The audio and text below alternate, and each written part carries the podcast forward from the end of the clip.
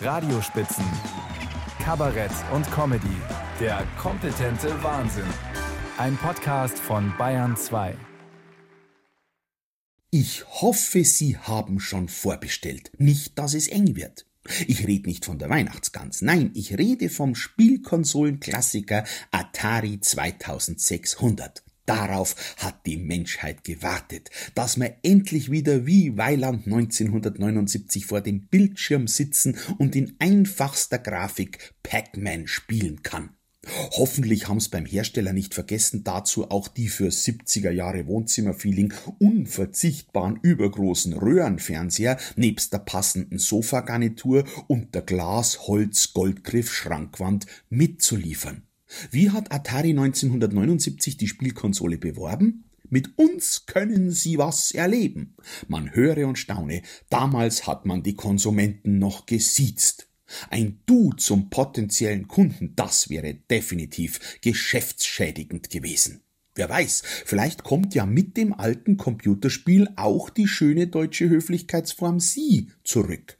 Überhaupt, 1979, das war ja nicht nur Atari, das war Khomeini. Da hat man im Iran die Uhren Jahrzehnte zurückgestellt. Und heute verlieren dort Frauen ihr Leben, nur weil sie sie auf Jetztzeit vordrehen wollen. Margaret Thatcher, das war auch 1979.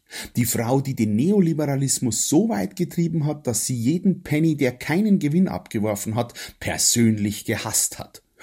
Da hat sie sich dann am Ende sauber im Wald verrannt damit. Das kommt ja anscheinend auch wieder. Ihr geistiger Nachfolger Farage will ja jetzt sogar in den Dschungel, von wegen Wald. 1979 wurde Christian Lindner geboren. Da kann doch niemand behaupten, dass das auf die Gegenwart keine Auswirkungen hätte. Äh, obwohl, egal.